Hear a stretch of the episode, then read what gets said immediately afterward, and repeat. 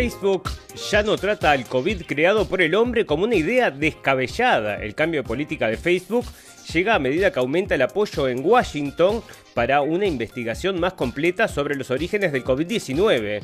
El Consejo de Derechos Humanos de la ONU está discutiendo iniciar una investigación sobre los enfrentamientos entre Israel y el grupo militante Hamas a principio de este mes.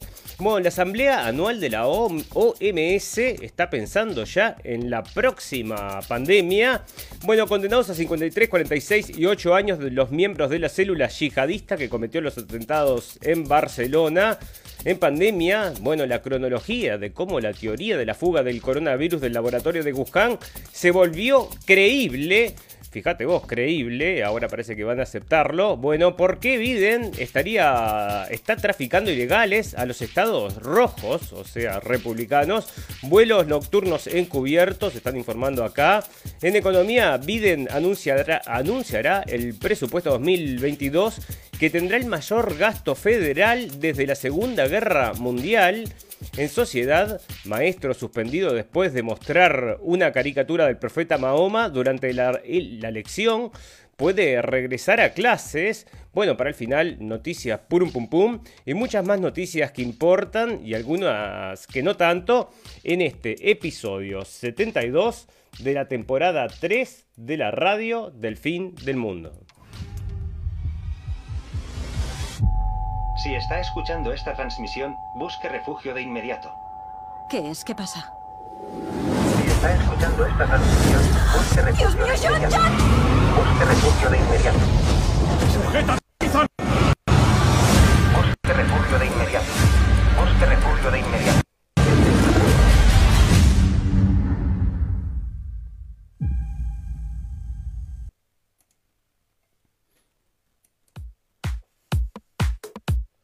Bienvenidos escépticos y libres pensadores, gracias por estar ahí. Un nuevo capítulo de la radio del fin del mundo, llegando a ustedes este 27 de mayo del 2021.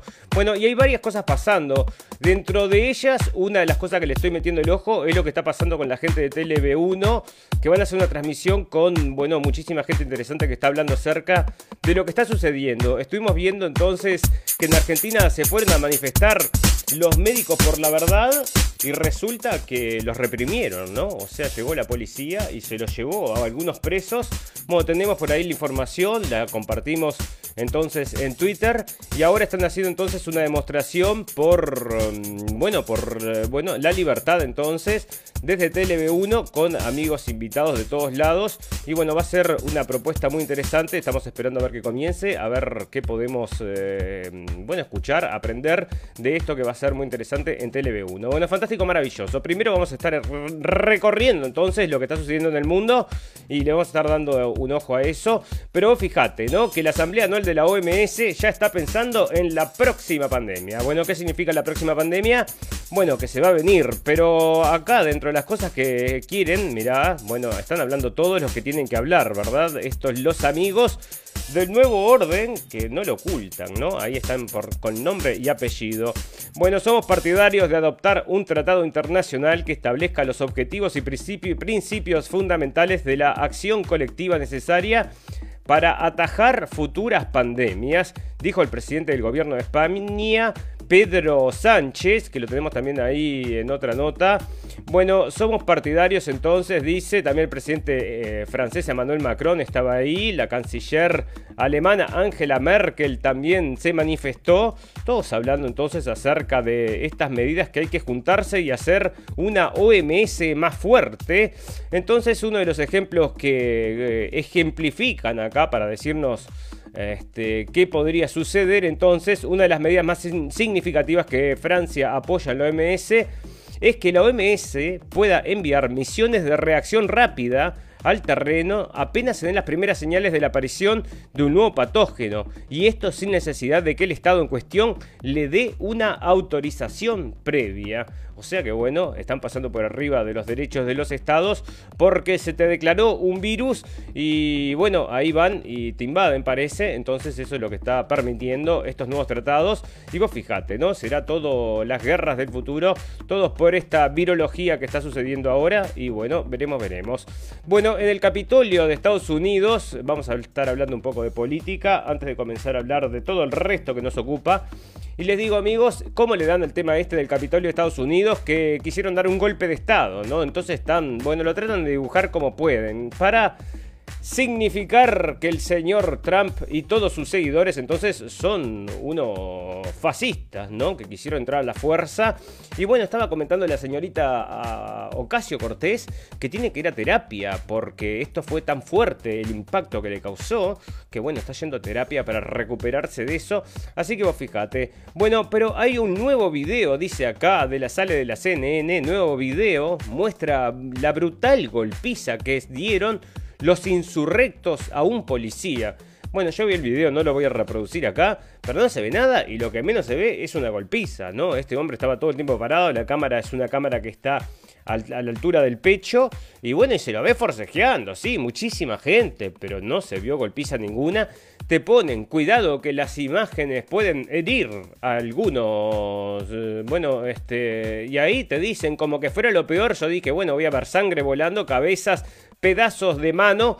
Nada de eso, ¿no? O sea, parece que fue solo un forcejeo. Y bueno, y vos ves, es otra de las cosas que está sucediendo en Estados Unidos, que esto está generando mucha... Mm, bueno, está levantando mucho polvo, porque hicieron un reportaje entonces en 60 minutos. Esta, mm, bueno, esto es un programa muy conocido en Estados Unidos, ya lo hemos traído varias veces porque es muy importante allá. Y bueno, cuando hacen un reporte, después todas las cadenas se enganchan de lo que esta gente comenta, porque obviamente, bueno, repercute en la sociedad. Y resulta, amigos, entonces que hicieron un trabajo para mm, informar acerca de los eh, transgenderismo y todas estas cosas con gente joven. Y bueno, entonces traían gente que se había arrepentido, ¿no? O sea que parece que pasa bastante a menudo. Y bueno, están hablando acerca de este tema que les está valiendo las críticas online porque, bueno, uno de los casos, por ejemplo, era una chica, bueno, que se operó los pechos, o sea, se lo sacó. ¿Y a qué viene esto? Porque resulta que ahora están en toda la prensa, en todos lados. Hay una chica, una actriz que está saliendo entonces, a ver si la tengo por acá. Bueno, está saliendo mostrándose entonces como un hombre. Ahora parece que se sacó los pechos. Y bueno, muy orgulloso él, pero bueno, acá parece que esta chica le pasó lo mismo y que se sintió horrible y tuvo que volver para atrás. Y lo único que precisó para que un médico le recete entonces hormonas fue que fue a un consultorio y les dijo que no se sentía bien siendo mujer y ya le recetaron entonces las hormonas y ya en cuestión de poco tiempo se sacó entonces los pechos y bueno, y ahí está diciendo que esto no se debe hacer porque es muy prematuro y ya ves a los médicos eh, están listos para hacer la recomendación entonces de que te empiece a tomar las hormonas esas. obviamente está todo dentro de la misma cuestión esta que el coronavirus, amigos, tiene sus similitudes. Bueno, resulta que mm, acá esta es la señora esta que se llama Itziar Miranda enseña un mundo más justo con las enseñanzas de Miranda y Tato. Las aventuras de Miranda y Tato, porque esta chica, Itziar Miranda, me parece, creo yo que es esta, no sé que me confunda, pero había ganado un Oscar entonces, y la trajeron ya y le hicieron una estrella internacional. Em, y esta chica, acá está, Miranda, conocida por el papel Manolita, que lleva realizando desde hace 20 años en la televisión en la serie Amar para siempre. Bueno, ahí está. Y dice que, bueno, está apoyando entonces la Agenda 2030 de la ONU, ¿no? O sea que está saliendo esto en MSN. Y te hace un libro de cuentos para niños que justamente promocionando la Agenda 2030 de la ONU. Y te lo está diciendo acá entonces la gente de MSN. Y así es como le van a llegar a tus niños entonces a través de los celebrities estos que te hacen cuentos entonces que vienen financiados, ya sabes por quiénes, ¿no? Bueno, fíjate vos, para, vamos a pero esto es ridículo, ¿no? Médicos temen el surgimiento de una nueva variante en los Juegos Olímpicos. Bueno, o sea que vos fíjate hasta dónde se llega con este del coronavirus, hasta dónde lo están tirando. Y yo te digo, nos parece bastante violento. A ver, no está pasando nada todavía entonces con la gente de TLB1. Así que bueno, vamos a seguir entonces acá con lo nuestro. Eh, bueno, parece que mm, Alemania entonces está llevando la vacunación para los niños. Ahora sí, está llegando a Alemania y para los niños a partir de los 12 años. A partir de junio 7, entonces se lo va a obligar. Dice acá que las vacunas son las de Pfizer y BioNTech. Y bueno, es opcional. Dicen que no va a ser obligatorio y que no va a afectar el, bueno, por ejemplo, ir a la escuela y eso parece que no se lo va a pedir. Bueno, pero acá está entonces que lo están ya impulsando para los niños, como lo están haciendo ya en Estados Unidos y como lo van a hacer en todos los países dentro de poco, amigos. Bueno, prepárense porque llegan para los niños, ya los venimos anunciando hace tiempo. Bueno, parece que entonces hay crímenes de guerra y están diciendo que podrían haber crímenes de guerra en esta situación de Hamas contra Israel, así que veremos si eso evoluciona, pero nosotros tenemos este, nuestras sospechas de que efectivamente algo pasó. Bueno, resulta que la revista The Economist sale entonces con una nota del presidente hablando este mal entonces. TLB1, toda la verdad primero, en una comunicación internacional para todos ustedes, eh, planteando un tema muy importante hoy en día, que es justamente la represión a la verdad y el poder que no debate la ciencia y es un llamado que hacemos al mundo de responsabilidad. Bueno, esto es excelente. Está Gustavo Salle, está, acá lo veo, Gustavo, hace Fernando Vega. Bueno, hay mucha gente entonces y ya vamos a volver a eso. Vamos a repasar acá todo y vamos a dejar entonces eso rodando para la gente que está escuchando el podcast. Bueno, entonces condenados a 53-46 y perdón, estamos hablando del señor mm, eh, AMLO, del presidente de México.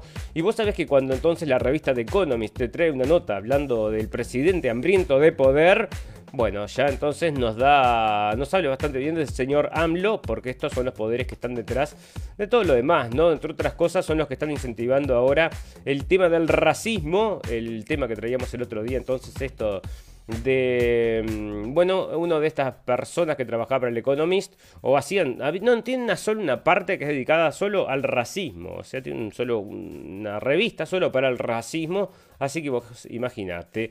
Bueno, y están hablando mal del presidente AMLO, así que eso significa algo bueno, ya te digo. Bueno, condenados a 53, 46 y 8 años los miembros de la célula yihadista que cometió los atentados de Barcelona.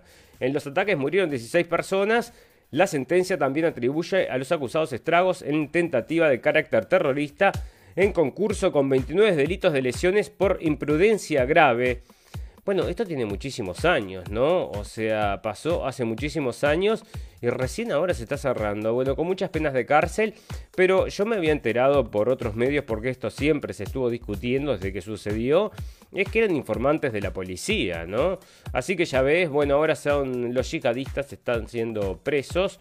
Bueno, Rachel, Rachel Maddow, entonces esta mujer en Estados Unidos, que es muy famosa allá hablando de política, Resulta que ahora trae entonces que esto de las auditorías para los votos no se deben hacer, porque resulta que esto es una, un ataque a la democracia. Y bueno, si ella lo está trayendo ya significa algo, amigos. Nosotros lo estamos comentando hace días. Bueno, resulta, amigos, que la señora Jeffrey Epstein parece que van a venir otras que estaban co-conspiradoras con ella. Y resulta que van a venir entonces a, bueno, a declarar en contra de Ghislaine Maxwell, o sea, el tema este de Jeffrey Epstein, Ghislaine Maxwell. Bueno, em, vamos a ver. Bueno, sigue ahí entonces, hablando del señor Suárez Pinto. Ahí está presentando a la gente. Bueno, yo creo que capaz que saltamos al, a escuchar, ¿eh? porque esto es en vivo y en directo. Y lo dejamos entonces para la audiencia también que no conoce el trabajo de estos amigos latinoamericanos y que nos escuchan quizás de otros lugares, la gente de TLB1 y todo esto que están haciendo ahora está fantástico. Así que bueno, vamos a ver. Bueno, Rusia es el rey de la desinformación en Facebook, según la compañía. Bueno, dice Facebook entonces que Rusia es el rey de la desinformación. Y vos fíjate que ahora están habilitando entonces que sí podés decir que el virus salió de un laboratorio. ¿Por qué? Podés decirlo ahora. Bueno, lo podés decir ahora directamente porque parece que lo van a aceptar definitivamente. Bueno, y le estaba contando esto acerca de Ghislaine Maxwell. Entonces todas estas mujeres van a venir a declarar en contra de de ella.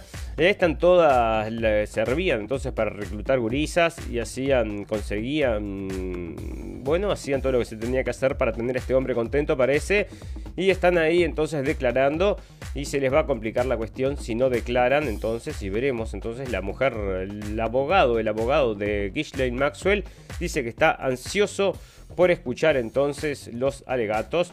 Bueno, Rusia es el rey de la desinformación, dice entonces Facebook sin contrato, compartiendo piso con mayores y con pensión privada. Así será el español de 2050, según el plan Sánchez.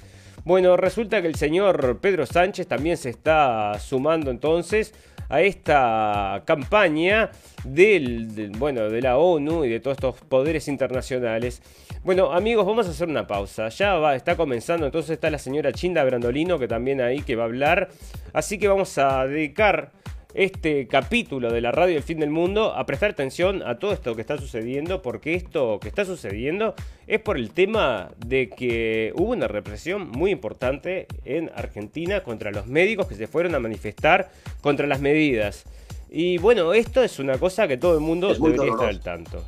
Es muy doloroso que en vez de encontrarnos en una, en una fiesta y un abrazo, tengamos que encontrarnos en una reunión como esta con un SOS en el alma por todos los atropellos que están sufriendo nuestros hermanos allá en Argentina, a quienes les mando un abrazo gigante desde el corazón, a Fernando y al otro Fernando, el doctor Chuto, que también fueron atropellados vulgarmente allí en Uruguay, y a todos y cada uno de los que han sido de esa manera vulnerados simplemente bajo esa represión.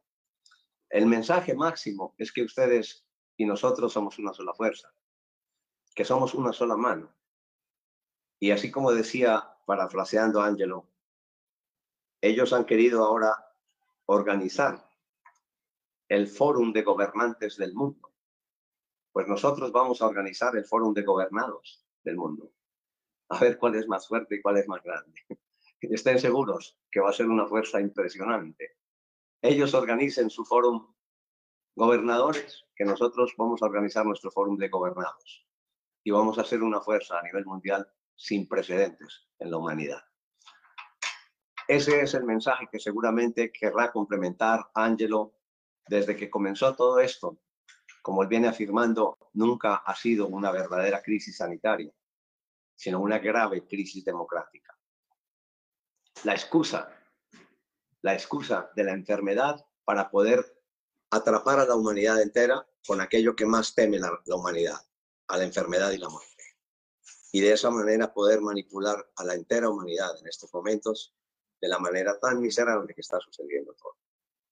En estos momentos me llegó un documento de la nueva orden de la Organización Mundial por la Salud, que es por la muerte en realidad, que dice que si tú ya mandas a los niños a la escuela, estás autorizando para que los proteja el Ministerio de Salud Pública y por tanto sean vacunados.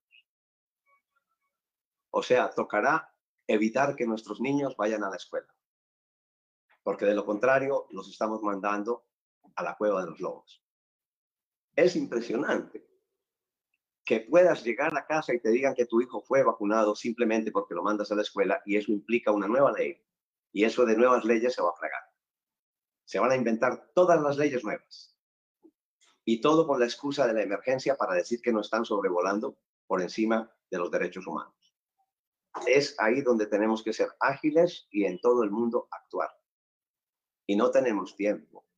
Cada día que corre es un día más que le damos a ellos para podernos manipular. Nos están creando distracciones todo el tiempo y nos las hacen prioridad para que nosotros quedemos encantados con lo que ellos nos muestran y descuidemos la tarea de verdad. Así que esta reunión debe ser una reunión frecuente, según mi criterio y espero compartirla con Angelo Giorgiani. Que sea una reunión frecuente para coordinar de una manera ejemplar esa acción que tenemos que llevar a cabo, mano en la mano, como digo yo siempre, si nosotros de verdad de esto nos queremos liberar. Muchísimas gracias, Juan Manuel. Muchísimas gracias a todos. Muchas gracias, estimado Francesco Torres, doctor Torres, que aparte es traductor simultáneo, habla casi, no sé, como ocho idiomas, así que es un hombre políglota en ese aspecto y nos va a ayudar también cuando se conecte el magistrado y presidente de la OMB, eh, el magistrado Angelo Giorgiani.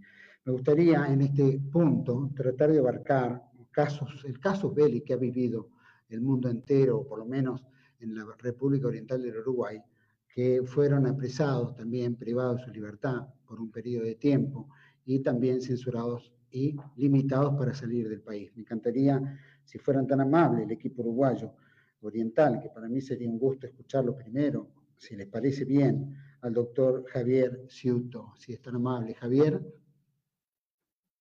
desmutándose, por supuesto.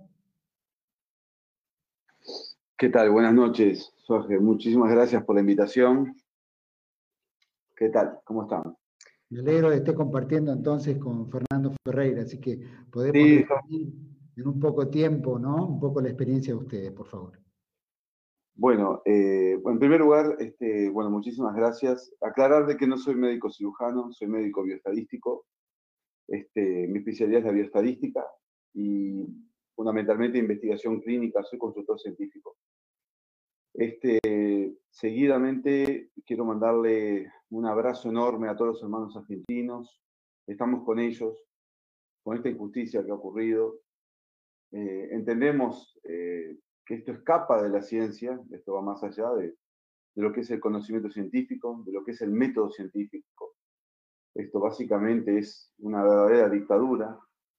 Y bueno, y lamentamos mucho lo que han, lo que han sufrido nuestros queridos amigos, porque aparte son muy amigos, muy amigos nuestros, este, José Luis Getor, Matela Lisdero, bueno, Mariana Arriaga, en fin, eh, nos congoja mucho este momento tan, tan duro. Eh, nosotros, en el caso nuestro, eh, salimos departamento por departamento en Uruguay a decir lo que pensábamos de la forma más objetiva posible leyendo lo que científicos uruguayos, asesores de gobierno, eh, escribieron en, en, unas actas del Ministerio de Salud Pública, lo cual generaba una duda tremenda en relación a las vacunas.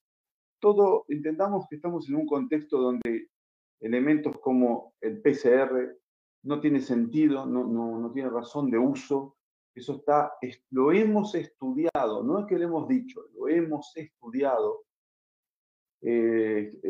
artículos científicos avalan todo lo que dijimos en relación también a la letalidad de, este supuesto virus, lo mismo, que era bajísima.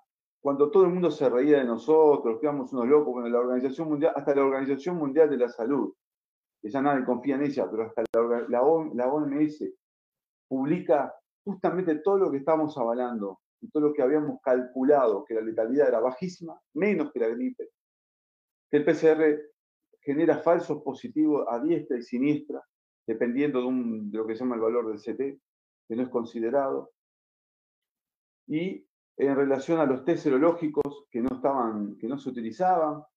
Y bueno, y en esta segunda caravana hablamos básicamente de lo que es las inoculaciones. Y bueno, llegado un momento, fuimos eh, como en todas las plazas que eh, recorrimos en el Uruguay, fuimos, éramos notificados en relación a la aglomeración, pero nosotros ejercimos lo que es el derecho de, reunión a través del artículo 38, que está en la constitución nuestra. Y bueno, este, llegó uno de los últimos eh, mojones, eh, que era la Plaza de Maldonado, prácticamente dos días antes de llegar al, evento final, que era la plaza en Montevideo. Fuimos notificados este, a través de, bueno, como estoy diciendo, una notificación, la firmé, como siempre hicimos en todas las plazas que nos, notificaban. Y en un momento determinado, cuando habló eh, mi queridísimo amigo Fernando Vega, acá tengo al lado a Fernando Ferreira, y finalmente eh, estaba exponiendo mi parte. Resulta que vienen las autoridades a decirme que tenían que cesar la, esta, convocatoria, eh, este acto, mejor dicho, este acto. Y eh, le pedimos por favor que por lo menos eh, realizar un minuto de silencio por todos los fallecidos, porque acá sufrimos, sobre todo, sufrimos este, una eventualidad muy, muy triste, que fue el fallecimiento de, 27 abuelos en un hogar de ancianos, pedimos un minuto de silencio y tocar el himno. Se realizó el minuto de silencio y cuando estamos tocando el himno, eh, de repente desenchufaron los micrófonos y seguimos, seguimos cantando a capela. Y en un momento determinado, bueno, terminamos de cantar el himno a capela con todos los este, presentes en la plaza y me, nos pidieron eh, de buena forma acompañarlos hasta la comisaría que estaba enfrente de la plaza. Los acompañamos, sin lugar a duda, porque no hubo ningún problema, no hubo ningún acto de violencia. Los acompañamos y bueno, ahí nos enteramos que estamos siendo formalizados por desacato agravado.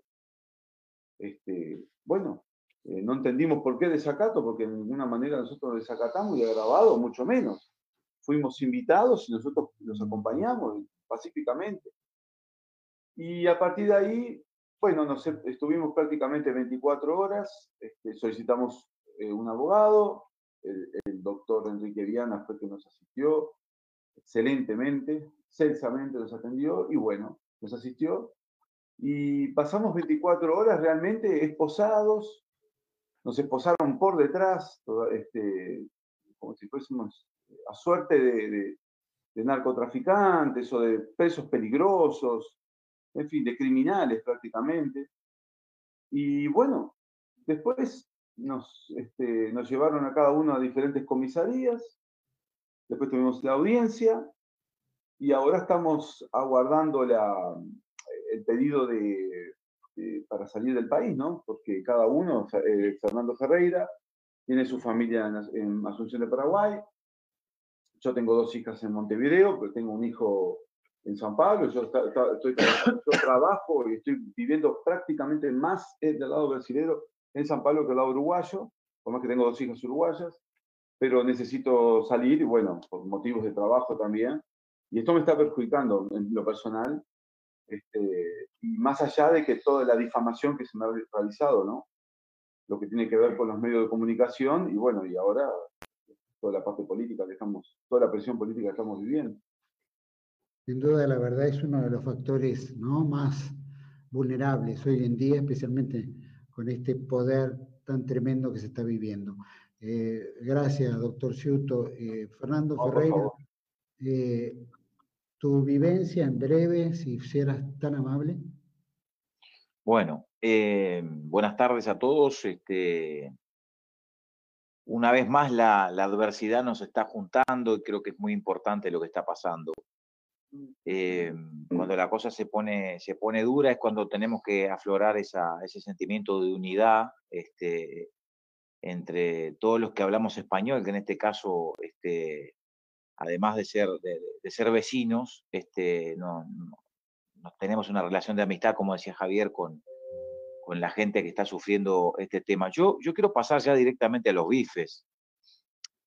Esto hace tiempo que sabemos que no es sanitario y la discusión sanitaria es, es estéril. Cuanto más tiempo perdamos en discutir y en debatir cuestiones sanitarias, vamos a estar perdiendo tiempo que deberemos este, dedicarle a la pelea por la libertad. Esto tiene que ver con la pelea por la libertad.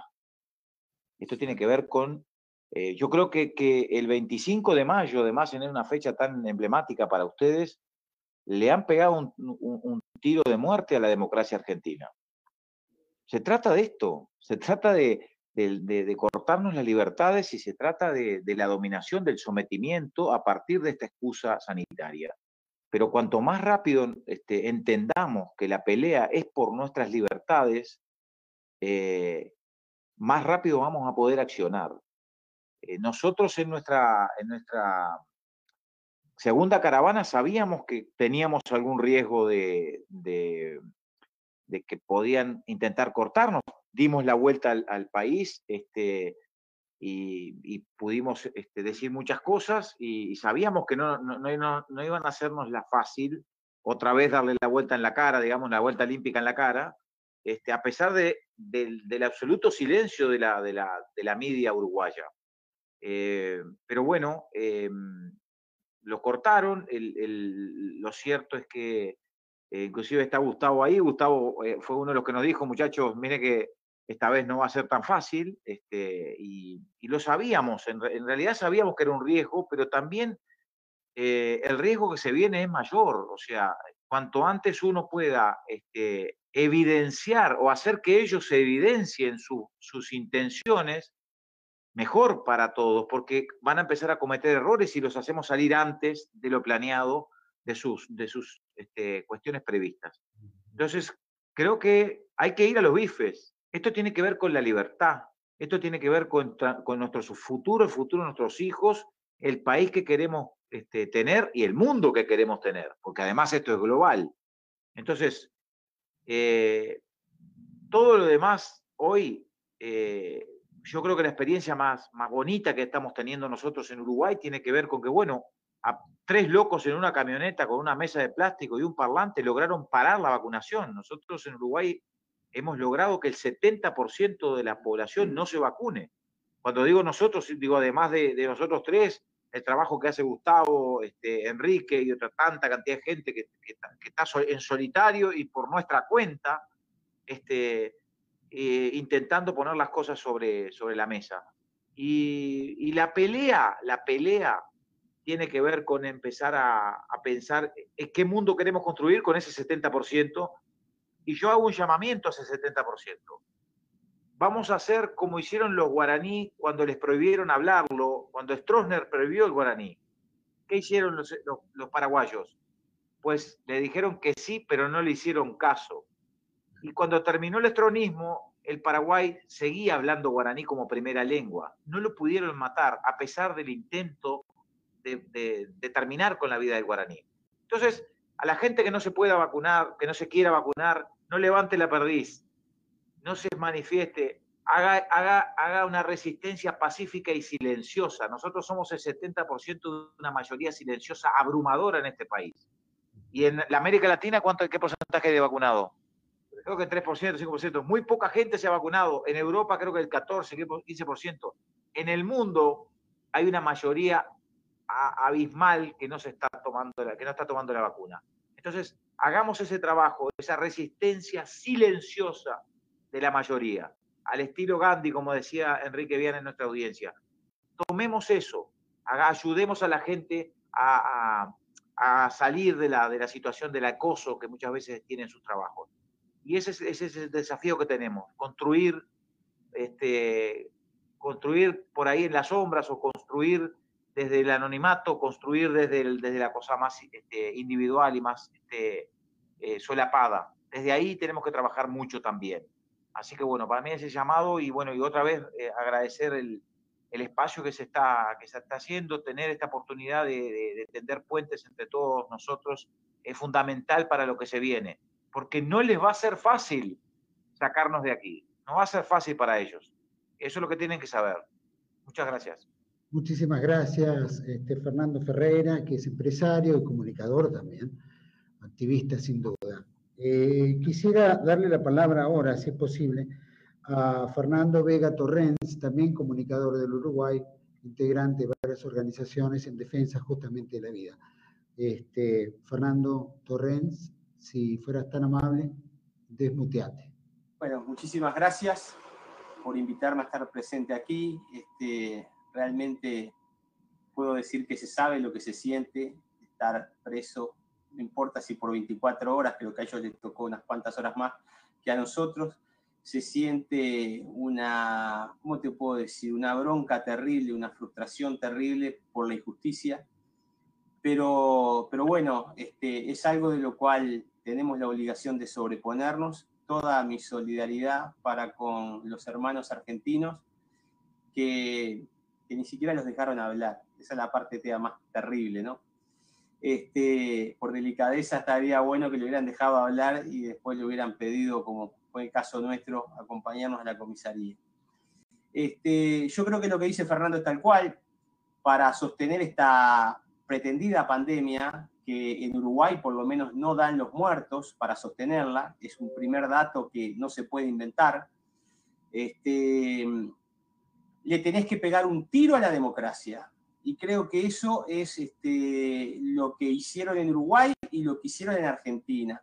A partir de ahora, yo creo que deberíamos este, eh, volver a recomponer esta, quizás esta grieta que se venía dando entre vacunados o no vacunados, porque yo no creo que aún los vacunados puedan estar a favor de abandonar los valores democráticos que son tan apreciados en esta región en nuestros países. Entonces, yo creo que a partir de ahora lo que hay que bregar es por la democracia y por los valores democráticos.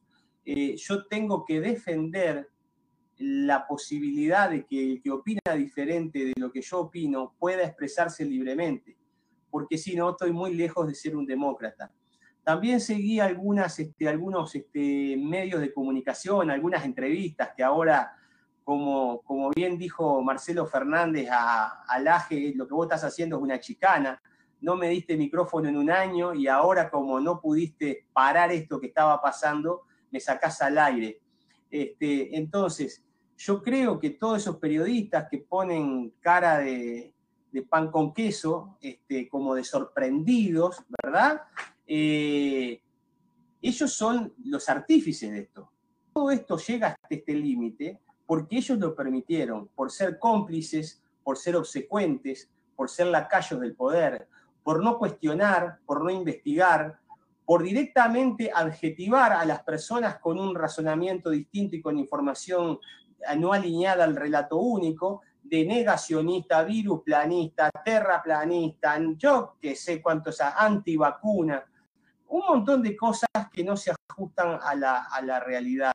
Ahora, ellos en algún momento promovieron algún debate, la respuesta es no, no lo promovieron. Entonces, cuando no se genera un debate en la sociedad, cuando a las personas que no tenemos conocimientos médicos no se nos dejan escuchar qué dicen de un lado y qué dicen del otro. Y hay que agregar claramente que ellos además promovieron el pánico y el terror. Y las personas desde el pánico lo único que saben hacer es enfermarse, deprimirse y ponerse mal. Ellos son gran parte de responsables de esto que está pasando. Y también tenemos los gremios médicos las gremiales médicas, porque yo no pido a ningún médico que salga a inmolarse, como valientemente hacen muchos médicos que están en este Zoom y otros tantos más. Pero las gremiales médicas son cómplices, son cómplices del poder de turno, y cuando hablo del poder de turno, no estoy hablando del presidente de Uruguay y el presidente de, Argentina, que son títeres. Estamos hablando del poder hegemónico de los globalistas. Esto no es casualidad que estén todos los países a la misma vez pasando por esto. Y no son todos, son algunos, que también hay que ser precisos en, cómo nos expresamos. Entonces, para terminar mi intervención, yo llamo al pueblo a resistirse al mejor estilo dictadura. Nosotros todavía quedamos algunas personas que somos hijos de la dictadura, hemos pasado por eso y tenemos muy claro todo lo que teníamos que apelar, a la creatividad que teníamos que apelar en, las letras de las canciones, a la hora de sacar las ollas a golpear, en fin, aprovechábamos tantísimas oportunidades cuando podíamos ir al fútbol, aprovechábamos el entretiempo para tratar de cantar y corear cosas en contra de la dictadura. Ahora esa oportunidad ya no la tenemos de juntarnos y por eso cortaron el poder juntarnos. Señores, con miedo no se llega a ningún lado. Y tal cual lo dijo Ferreira, somos la mayoría y nosotros tenemos que hacer uso de nuestros derechos y del hecho de que somos la mayoría, con inteligencia. Pero nosotros tenemos que hacerle sentir que vamos a resistirnos. Gracias.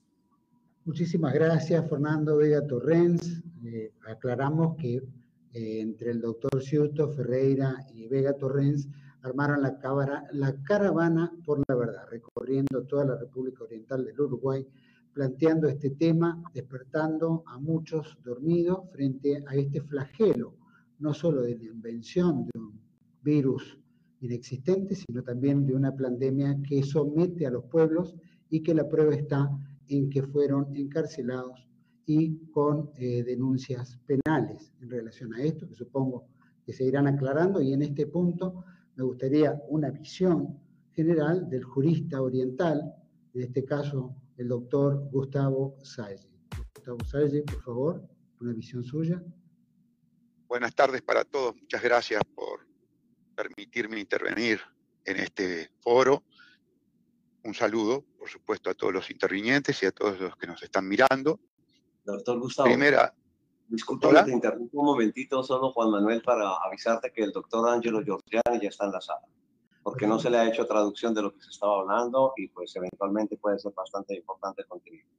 Ah, perfecto. Eh, lo dejamos terminar al doctor Salle y vamos directo a, a presentarlo al, presidente de la Organización Mundial por la Vida. Doctor no, Salle, eh no, sentire, voglio sentire gli altri, intervengo dopo, voglio sentire gli altri. È molto interessante, io sono qua per ascoltare. Grazie, grazie, dottore. Señor Salle, doctor Salle. Bueno, un saludo a Angelo Giorgiani, bienvenido, gracias por cedernos el espacio. Primera puntualización, estamos en guerra. La élite hegemónica, globalista, eugenista y genocida nos ha declarado la guerra a los siete mil y pico de millones de seres humanos. Primer punto. Segundo punto, yendo al caso concreto de la situación de Uruguay. Desde el 2017, en virtud de tres leyes muy importantes,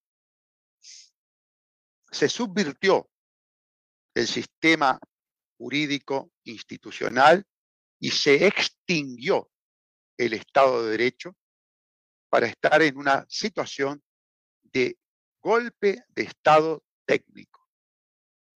La putrefacta, cuan golpista casta política, le quitó al Poder Judicial, a los jueces, la potestad investigativa y se la entregó a un servicio descentralizado que depende directamente del presidente de la República. El presidente de la República determina qué se investiga, qué no se investiga, quién va preso y quién no va preso.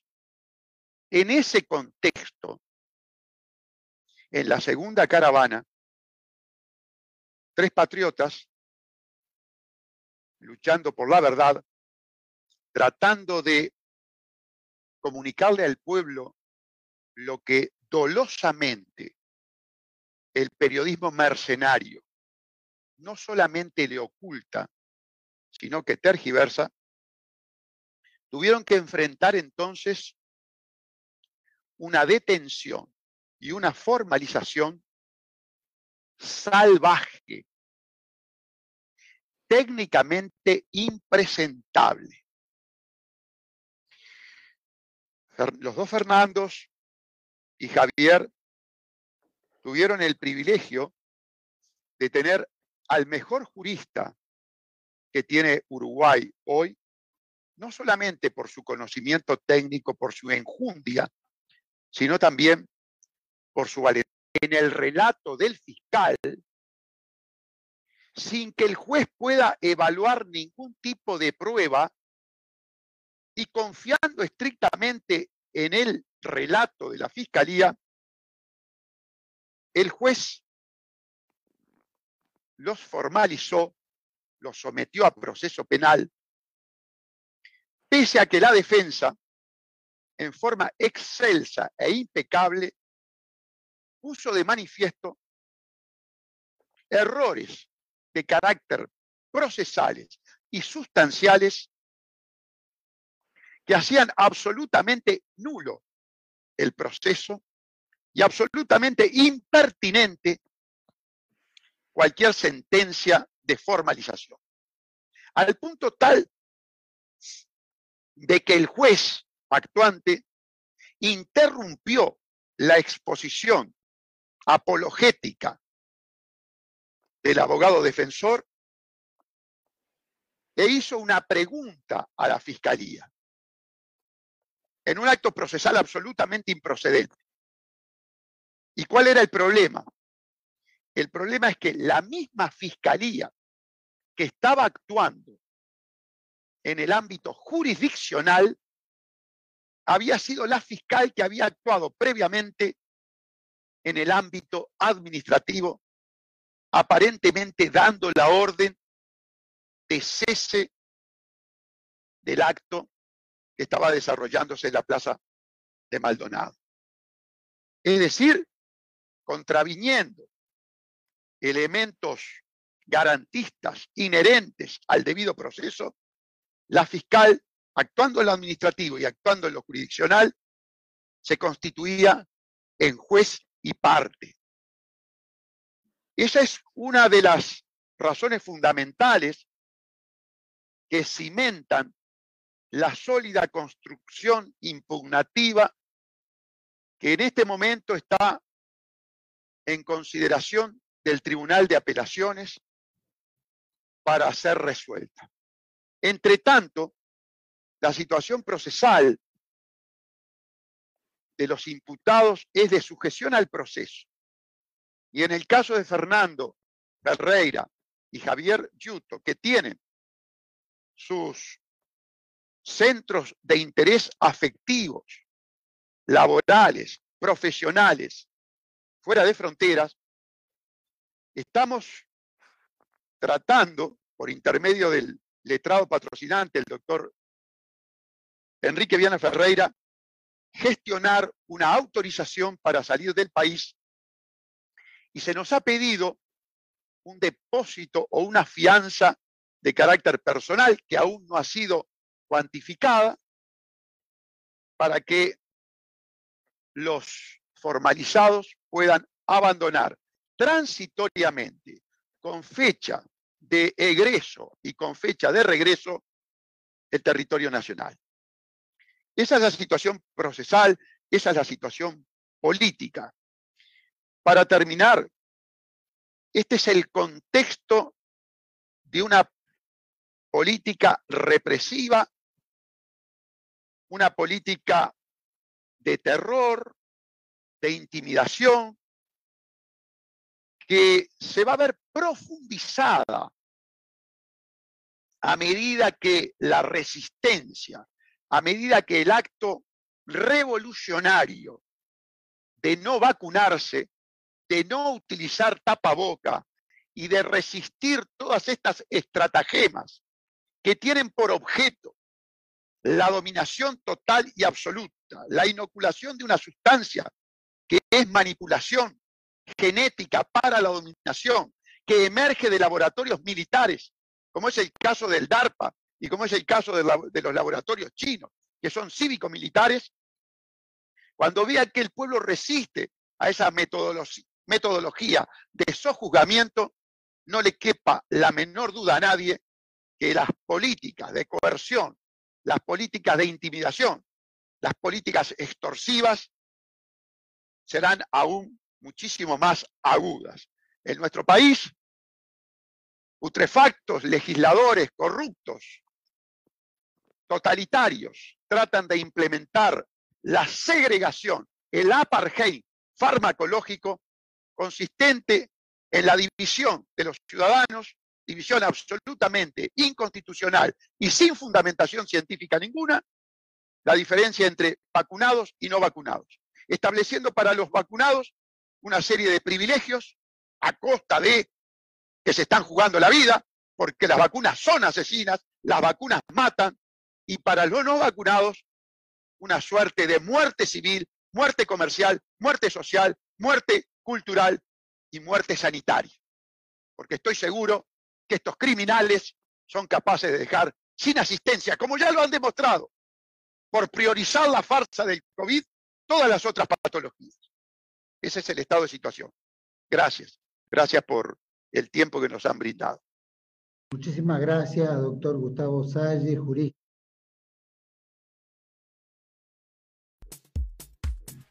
Bueno, fantástico amigos. Estábamos viendo entonces las intervenciones de todas las personas que tuvimos ya de invitados entonces en la radio El Fin del Mundo. El señor Fernando Ferreira, también el señor Gustavo Salle. Y bueno, nos parece que resume bastante la situación, el estado de situación del mundo.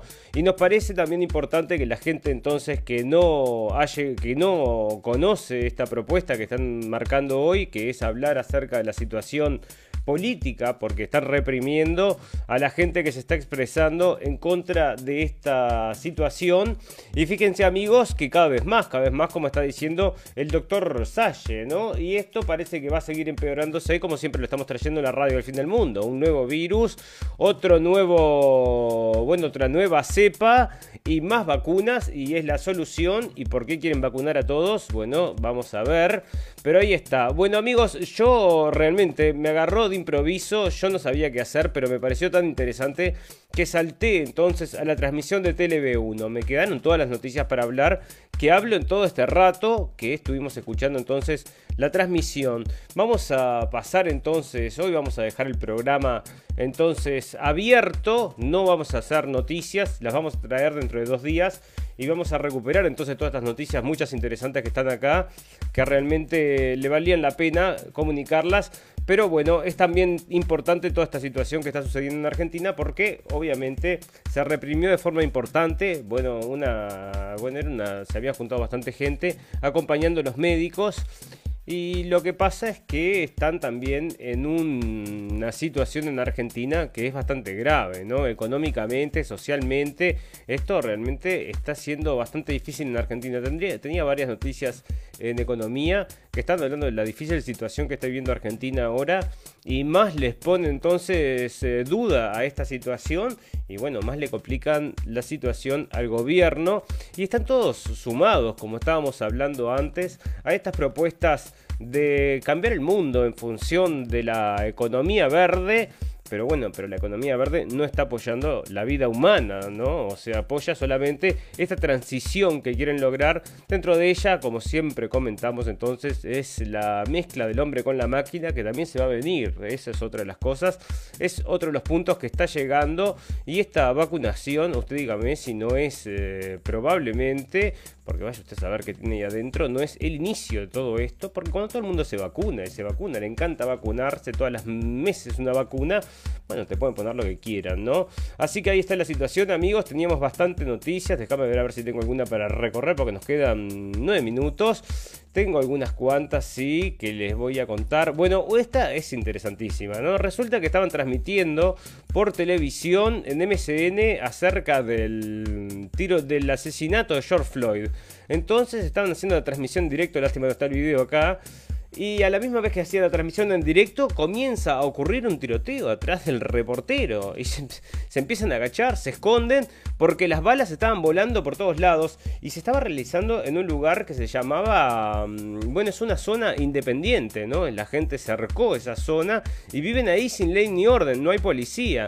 Bueno, parece que en esa zona de Estados Unidos, que es Portland, donde están ocurriendo varias de estas cosas, subió la criminalidad en 800%. Dentro de estas medidas es luchar contra la policía, porque muchas veces es desfinanciar a la policía y lo han logrado, ¿no? En muchos lugares la policía simplemente se retira, no atiende a la gente, porque bueno, si no quieren a la policía, no la atienden y ya ven 800% ha subido entonces la, yo creo que eran los homicidios, ¿no? Era la criminalidad, así que va, fíjate.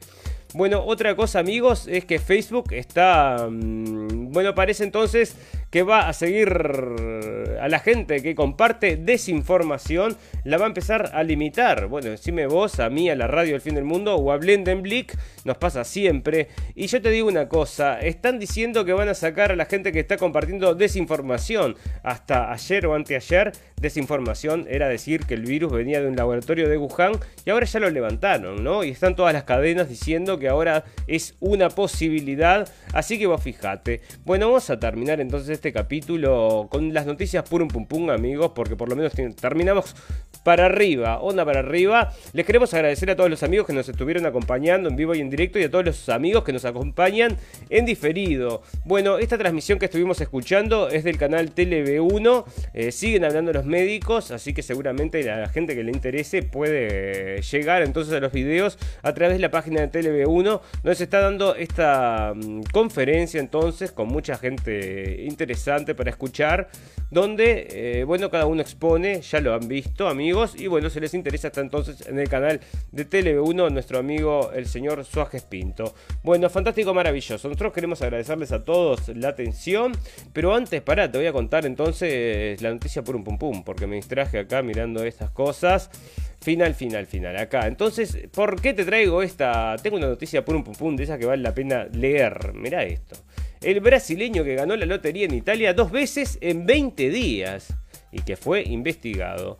Resulta que los investigadores de la Fiscalía de Verona, ciudad del norte de Italia, el brasileño André es el protagonista de un hecho cuya probabilidad de ocurrir es cercana a cero. Acostumbrados también a las historias fantásticas, los italianos decidieron investigarlo. Inmigrante de 40 años lleva tres en Italia. Hasta febrero se ganaba la vida en la construcción trabajando como albañil. Pero ese mes la suerte de Andrés dio un giro. En 20 días se hizo millonario al ganar la lotería, no una, sino dos veces. El 4 de febrero rascó una boleta de una popular lotería italiana conocida como Gata e Vinci, rasca y gana, que compró en estado de Módena, en el, en el norte de Italia, y se llevó un millón de euros. 20 días después, en el pequeño municipio de Garda, cerca de Verona, compró otro billete de rasca y gana y se llevó otros 2 millones de euros. La suerte del brasileño inmediatamente llamó la atención de las autoridades. La sospecha de que se trataba de un fraude se reforzó, según el diario Corriere de la Sera, cuando Andrea acudió al banco a cobrar el segundo premio. Mirá lo que hace el brasileño también. La Fiscalía de Verona abrió la investigación y los responsables, dice, allí supuestamente advirtió que pronto tendría que volver para recibir un tercer premio de este de 5 millones. Le hizo como un chiste, ¿no? La Fiscalía de Verona entonces abrió una investigación y los responsables recibieron una alerta de la Guardia Financiera, institución que investiga delitos financieros en Italia, de que André había pedido al banco italiano transferencia de 800 mil euros, monto total del primer premio, menos impuestos, a una cuenta brasileña. También realizó una transferencia, transferencia de 80.000 euros a conocido en Italia como acto de donación. La cuenta del brasileño fue bloqueada por sospecha de lavado de, dinero. Según el Ministerio Público, el dinero provendría del delito de acceso abusivo al sistema informático de la lotería y la consecuente revelación del secreto. O sea que, bueno, tenía que haber algo raro ahí, ¿no? Eh, la decisión que, bloqueó la cuenta bancaria del brasileño, la jueza Giuliana Franciosi destacó la improbabilidad de ganar dos premios próximos con una diferencia de 20 días. O sea que para eso entonces André era sospechoso de ser parte de un grupo de que está bajo investigación. El Corriere de la Sera, diario de Milán que informó el caso, dijo que en un reporte supuestamente basado en la información de los investigadores que la sospecha es que André en realidad sabía dónde se vendían los boletos ganadores. Entonces, Italia siempre pone todo en duda, especialmente en un caso como este, le dijo a la BBC News Brasil el abogado del brasileño, del brasileño Giovanni Ciancarini. Después de casi dos meses, la Fiscalía de Verona finalmente llegó a la conclusión de que no había fraude. André era realmente un hombre muy afortunado. La transferencia de la cuenta de Brasil, en Brasil justificó el nuevo millonario, estaba destinada a los miembros de su familia. Los, los 80 mil euros, dijo, eran para una persona muy querida. El tercer premio de 5 millones dijo que había sido una broma y según Carini, la actividad profesional de André explica que compraba las boletas en diferentes ciudades porque viaja a menudo. Así que fíjate, ahora está cobrando entonces los 5 millones 3 millones de dólares parece, después de los impuestos, y se ganó la lotería dos veces, ¿no? Esto yo te digo, si no es noticia pum pum pum, ¿qué es? El tipo este entonces fue siendo investigado, yo lo tuve que leer todo este artículo, me pareció interesantísimo, y qué suerte, vos te comprás dos boletas, por supuesto que lo van a perseguir, se gana entonces 5 millones de euros, así que vos fijate. Bueno, fantástico, maravilloso, queremos agradecerle a toda la gente que nos escuchó en vivo y en directo y a toda la gente que nos va a escuchar luego en diferido. Tenemos un botón en nuestra página de Facebook, que lo lleva a nuestra página de internet, donde tenemos los podcasts que hacemos a menudo y hablamos acerca de las noticias, no como hoy. Así que bueno, la invitación es dentro de 48 horas y lo hacemos alrededor de las 23 horas de Berlín. Solo me resta agradecerles la atención, desearles salud y felicidad y recordarles que lo escucharon primero en la radio del fin del mundo. Hasta dentro de dos días y con noticias, amigos. Chau, chau, chau, chau, chau.